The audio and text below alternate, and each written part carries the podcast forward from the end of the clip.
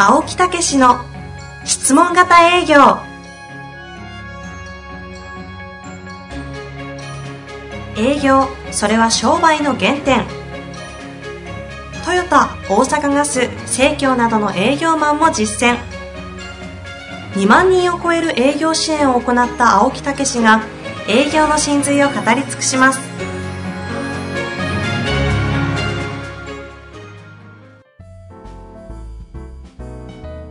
こんにちは、遠藤和樹です。青木武の質問型営業。青木先生、よろしくお願いいたします。こんにちは、青木武です。今、よく頑張りましたね。はい、じゃないっていうね。何パターンできるか、これから楽しみですけど。はい。あ、言うてもた。はい、癖なんだ、これ。そうなんや。あーあー。やりにくいやんか。なんかスムーズじゃないですね。そう、スムーズ。やっぱり、入ってるってパッと入る癖になってんだよね。え、そういうのあるんですか？落語で、はい、みたいなのって。落語ではないんやけどね。うん。なんか知らんけどね。はい。というわけでね、あの、今回も前回に続きまして、そうなんです。えー、エアガンの、元エアガンの、現在は FP 事務所の、えー、フォーチュンボンド株式会社をされております、今村誠さんにご出演いただきたいと思います。今村さん、よろしくお願いします。あ、よろしくお願いします。よろしくお願いいたします。いや前回非常に面白かったですよ。うーん。青木先生のパッてやって、こうやってキュッてやるみたいなやつが、あ、すものすごい具体的に見えた感じがして。まあそんな人を、え？人をなんか擬音の、擬音まみれみたいな。擬音まみれじゃないですか。確かに俺は京都に住んどるけどやな。話 やちょっと拾いきれないんですいません。まあ、というわけで、今日はせっかくなんで質問をね、一緒にやっていきたいとそうそう思うので、そう、もうせっかくやからいといたらって言ってね。はいえーいといたらっていうか、また来たらっていうね。そうですね。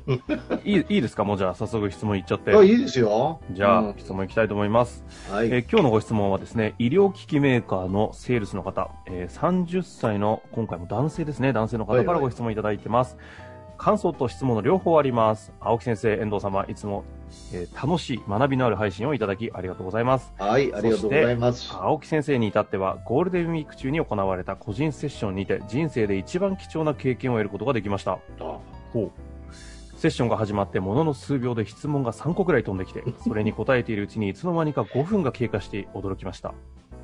このままでは質問ができないと察し話を引き戻す最強のフレーズ、そんな中でを使ったことでようやく僕の質問をできました。そんな中でが青木先生にも通用したのを目の当たりにしたことで質問型営業がいかに凄まじいものであるかを実感した瞬間でした。ちょっと笑わさせてくれる？おかしすぎるやろ、これ。この後はえ？ちょっとおかしすぎるよ、こなんでですか？いやいや、そういうもんなんですって。れ。いやー、すざまじいね、この文章。お あの、覚えてらっしゃいますよね、当然。覚えてるよ、これ、はい午後は中級に来ましたからあね。、来てるんですね。で、その後は人生相談に乗っていただき、さらに入門編本編の学習を提案してくださり、青木先生の質問型営業にたっぷりと触れることができました。本当に感謝です。入門編本編の学習を自分のものにし、風格を変えるために学んでいきたいと思います。これからも配信楽しみにしています。だからこの本編というのは今中級編やからね。はい、はい。はい。はい。さて、大変恐縮ですが、質問です。質問型営業のアプリなどはありますか？という質問ですね。うん。趣味でオンラインのプログラミング学習をしています。ふと質問型営業ならアプリで作れるのではと思ってしまいました。使い方のイメージとしては、ロープレ前にあらかじめ答えを覚えさせておくためのツールです。そしてロープレにて答え合わせの際、フレーズに感情を込めた表現を加えていく。また、書籍書くかのツールになるのではないでしょうか。そんなことを考えておりました。記者のウェブページや iTune での検索に質問型営業のアプリが見つからなかったので提案させていただきました。僕はまだまだアプリ開発ができるレベルレベルではないのですが、作れる人はいっぱいいると思います。長文失礼いたしました。青木先生、遠藤様、お体にはお気をつけくださいということですね。ありがとうございます。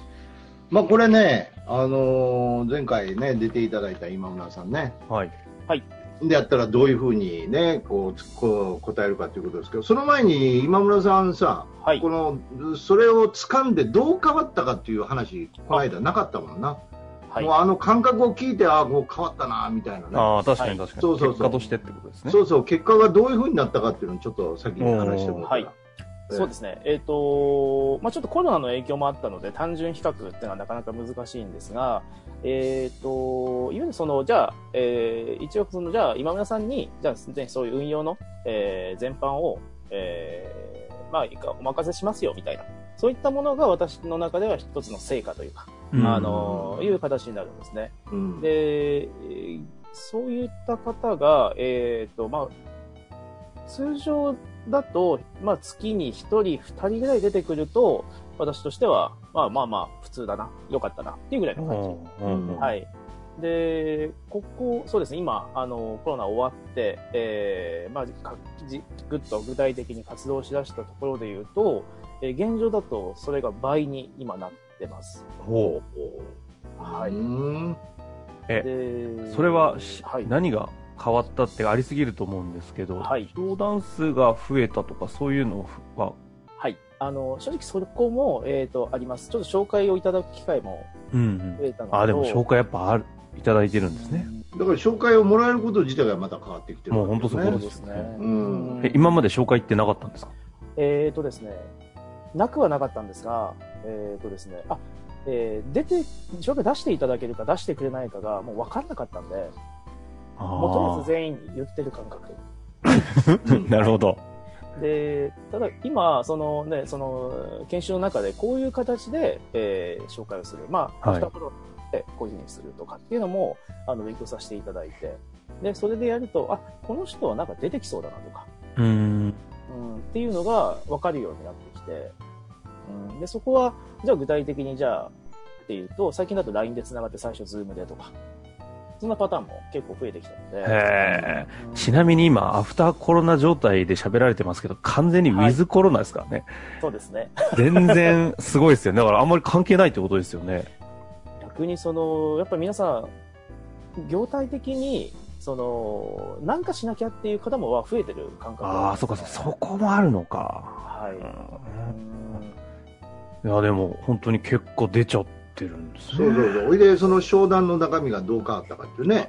そうですね。あの、うんちょっとやっぱり、ね、私自身が、あの、まあ、客観的に外から見てというのはちょっとあれかもしれないんですが、こな、話してる感覚としては、あの、なんですかね。話せば分かってくれるっていう感覚で、なんだろう、話してる感じです。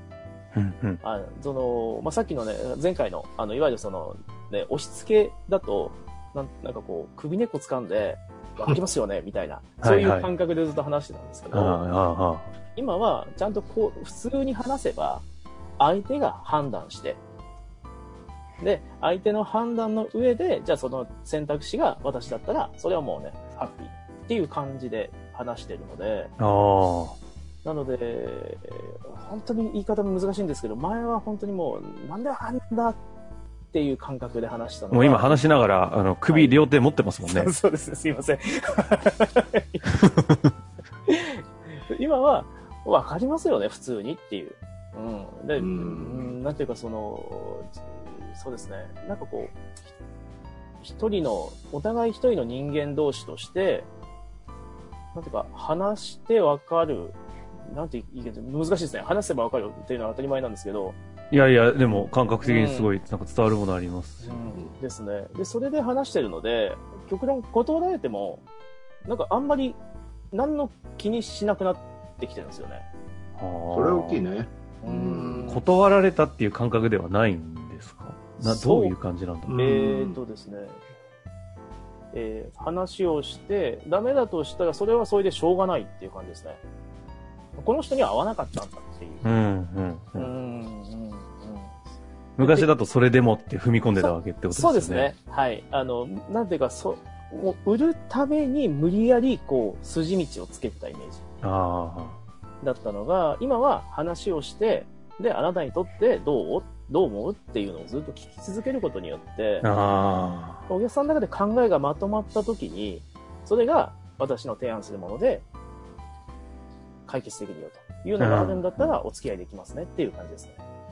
あ。いや、でも結果を、結果だけを狙ってた時には結果が低かったのが、結果から手放れた瞬間に結果がついてきてるという、この、ちょいちょい最近上級編のゲストの方々が共通して言うやつですね、これね。まあ、やっぱり掴むっていうことですよね。感覚をもう掴んじゃったみたいな。うんうんもうそうするともう自分の財産でもうずっと使い続けることできるよね。なるほどもちろんやっぱり調子崩す時もあるんですよ。はい。うん、私でさえあ説明型ですねって言われる時あるから。まあ、長い悪い癖が、ね、へばりついてるはずですかそうら。そうでもやっぱりそれはまたああそうだそうやったなって言ってすぐ戻せるっていうかね。うんそういうもう染みついてるっていうことですよね。なんかそんな話がある中で、うん今回質問型営業のそのロープレをアプリとかでやってみたらいいんじゃないかみたいな話がありますけど、はい。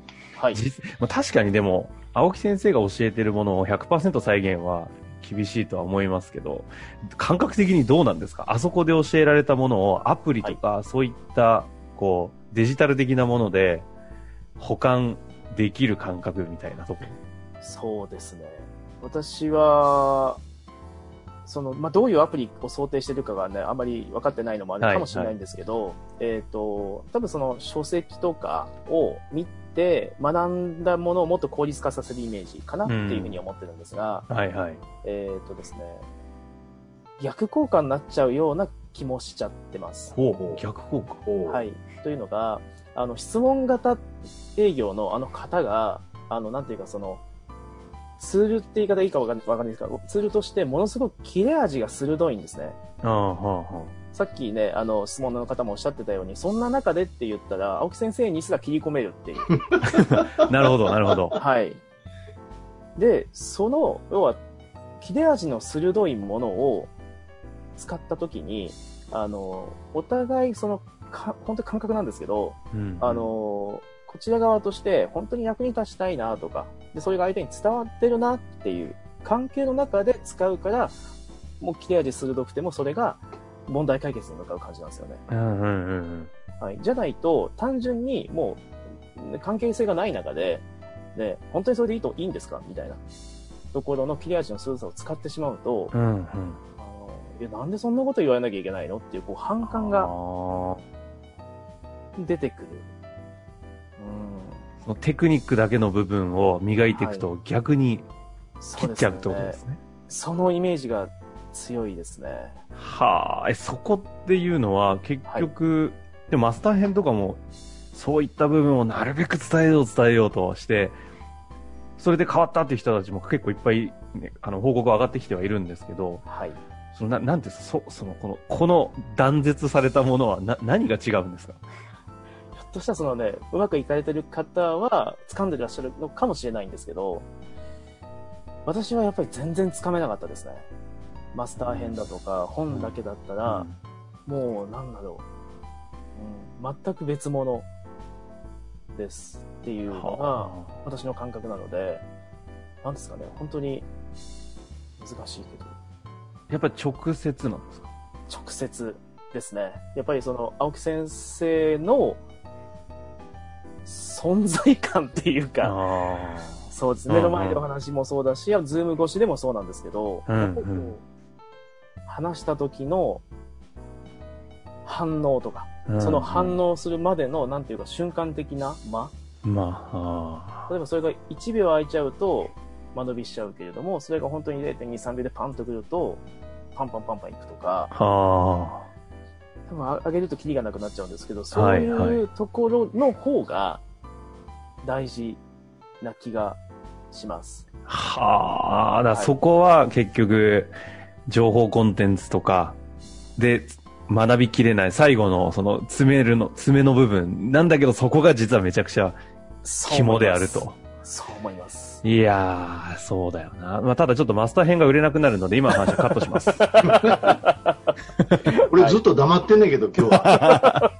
ちょうどいいです。え、でもいや、すごいっすね。その、だから、いやーあるんすね。この肝というか肌感でしか伝えられない奥義のような何かが。はい。なので、まあ、そこをじゃあ、本当に今後 IT が発達してきて、うん。そこが、ね量ができるんだったら、まあ別になると思うんですけど、現状はいはいでっていうことで言うと、私も弊害の方が強くなっちゃうんじゃないかなっていう。はあ、なるほどですね。うんいやでも青木先生がですね、今回上級編の今村さんたちが免許改伝をされた後に、ものすごい興奮喜びも含めてなのかなこんなところまで行くんやみたいな。もう本当にあいつらすごいで、みたいなことを、なんかこう、ずっと言ってたのを聞いてて、なんかそれが伝わる感じします。青木先生本当に聞いてますね。ずっと、うん、うん、うん、うんやさめれてますけど。っちゃもう俺この今までの回でこんな黙ってたん初めてや 本当ですね。もう、マイク置いてるじゃないですか。もう感動してたよ俺いや、そんな感じですね。なかなかいいとこを掴んでるみたいなねあまあでも落語を思い出したね俺ね落語の名人ってやっぱりそうですよね要もうやっぱりもう肌感覚とか、ーうんううん。んまあ、それはだからどんだけ間を勉強しようができないんですよね。それはもう掴んでいくんですよね。もう肌感覚でね。師匠のね。と思うんですよね。うん、偉そうに私は、いや、あの、まだ、ね、生青木先生、落語は全然免許改伝されてないですからね。今、免許改伝レベルの話してるのに、いいきなり今入門編みたいな話を。ので、私としては本当に、あのー書籍だけとか、その、ポッドキャストだけでも多分た、ね、役に立つことたくさんあると思うんですけど、本当に一回ちゃんと青木先生にお会いして、で、その、目の前でプレゼンをする、あるいはしてもらうっていう経験っていうのは、本当に大事だと思いますね。生きてる間にね。いやー、ほんと、あと、あと少しですからね。いや、でも本当にこうやって今村さんみたいな人が出てくると、そうそうそう。今村さんにやっぱりロープレイやったら帰ってきくるはずですよね。いや、そこはちょっと感覚がとかってあ、いう。ことができる方々が出てきてるのは本当に、出てきてるよ。いやうんー、すごいわ。もう何人も上級。だから上級はレベル高いですよね。うん。あそれぐらいこっちもやっぱりね、最初ぶち上げたから売り上げ保証って。ー 本当ですよね。だからもう、その売り上げ保証なんかは当たり前なんですよ。うん、絶対そうなっていくし、そんなことよりもっとすごいものを、やっぱり営業から人生が変わり出すっていうかね。うん。うん、だからやっぱり突破ですよね、自分のね。だからそういう突破をしてくれたことが嬉しいみたいな。あうん、そんなとこなんですよね。売り上げ上がって嬉しいなんて、そんなレベルじゃないですわ。ーこれ、あの、ちなみに話ちょっとずれちゃうんですけど、事務所独立されてやってるのは、はいもともと独立は決められてる中で質問型営業をやろうっていう、同時並行な感じなんですか？そうですね。やっぱりそのきっかけの一つにはなりました。あのー本当にもう営業を見直さないとっていうところはずっと感じていながら、で、ただそれがやっぱりこう、中途半端に、さっきね、うんうん。言ったように、そのね、本だけとか、ポッドキャスト聞いてって自分のね、我流でやってても、やっぱりなかなかこう、到達できないレベルがあるなっていう感覚があったので、まあ、これを機会に、そうですね。普通なんかそれを身につけてから独立するところを独立しながらやるっていうこの意思決定 まあこの辺はなんかさすがエアガンで打たれてきてるだけありますよいや、だからそんな誘ってなかったもんね、俺ね。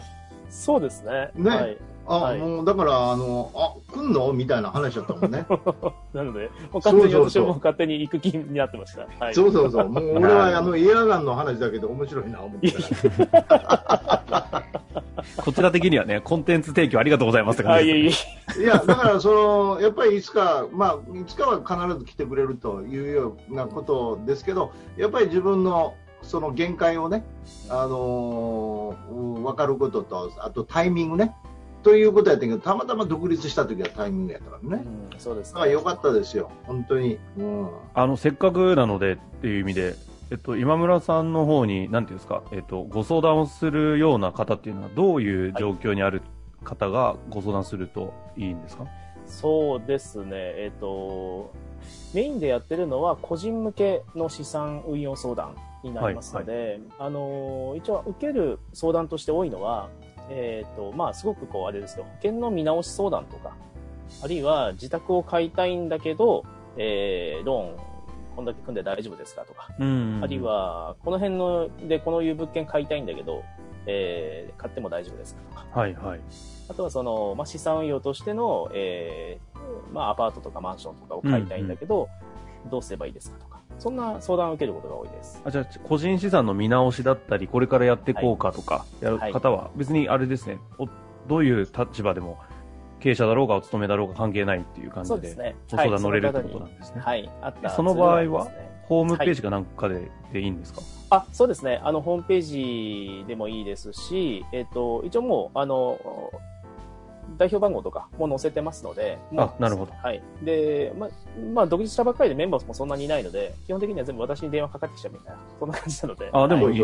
それは一あ番、の今のタイミングでは安ジェームス・ボンドの心ですよね。今村ね。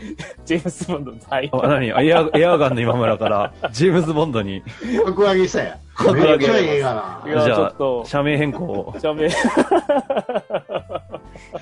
今度は撃たれた方から、自分で拳銃持ってった。いやいや、う楽しい回、2回にわたってやってまいりましたがい、やいやいや。せっかくですので、おあの、どどうでしょう？青青木先生の前に今村さんですかね、はい。ちょっと感想いかがでしたか？いや、あのー本当に、なんですかね、あのーまあ、私個人というのもそうなんですけど、今これ聞いていただいてる方で、やっぱりこう、まだポッドキャストだけだよとかっていう方もいらっしゃると思うんですけど、うん。本当に一回、あのーどのね、ものでもいいので、あのー実際先生にお会いするなら、あそのタイミングはぜひ一回取っていただけたら、本当に、あのー何か変わると思うのあ、で、なるほど。はい。ぜひおそ直でセミナー聞くってよりももうちょっと踏み込んだ1対1での何かのっていうことですか、その方がいいです。なるほどね。はい。い、や、ありがとうございます。青木先生、はい。今回は非常に、あのね、ね。静かにされてましたけれども。ええ。まあ、ただあの、個人的にすると、すぐあの質問を浴びせられますんでね、そこだけ気をつけて、ああ、そういう中でという鉄砲を持っといていただいて、え そ れで俺が撃たれると、そういう中で いいですね。青木先生にお会いしたら必ずそういう中でというのはちょっと皆さん、武器として持っていただきたいです。まあ、ほんでも本当、具体的にね、2回にわたって、あの話をしていただきましたからね、いいあの感覚をあの伝えていただけたと思いますので。いや、本当にその通りだと思いますね。ええもうまあ大いにというわけで羽ばたいていただいて。そうですね。ねまた1年後とか2年後ね、ちょっとタイミングでぜひ遊びに来ていただけたらなと思っております。はい。はい。というわけで、フォーチューモンドの今村さんでした。今村さん、青木先生、ありがとうございました。ありがとうございました。ありがとうございました。